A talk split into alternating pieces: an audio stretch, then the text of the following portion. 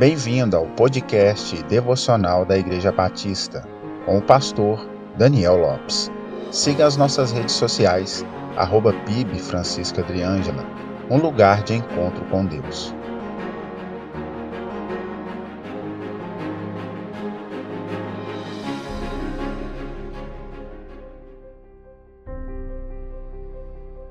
Todo o mundo e todos os habitantes da terra Ainda que a incredulidade reina nos corações e na mente de muitos, mas todos são indesculpáveis, uma vez que a obra da criação é um testemunho claro da manifestação de Deus, do seu poder e soberania. Deus faz e cria qualquer coisa somente com o poder da sua palavra, como observamos em Gênesis capítulo 1. Mas incrivelmente, esse Deus tem prazer em usar os teus servos e servas e através deles cumprir seus propósitos no mundo. Foi assim com Abraão, que obedeceu o chamado de Deus e se tornou pai de muitas nações, da qual de sua descendência viria o Cristo.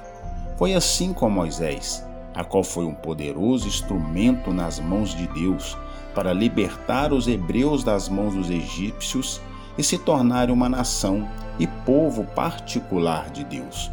Ao lermos Hebreus capítulo 11, temos vários exemplos de homens e mulheres que Deus usou como instrumentos para a manutenção da sua obra, conforme o seu eterno propósito. E isso não mudou.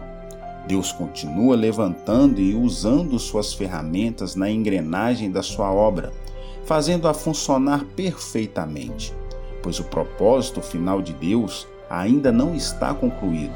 Sendo assim, todos os dias muitos são chamados a participarem desse processo e se tornarem ferramentas hábeis nas mãos do seu Senhor.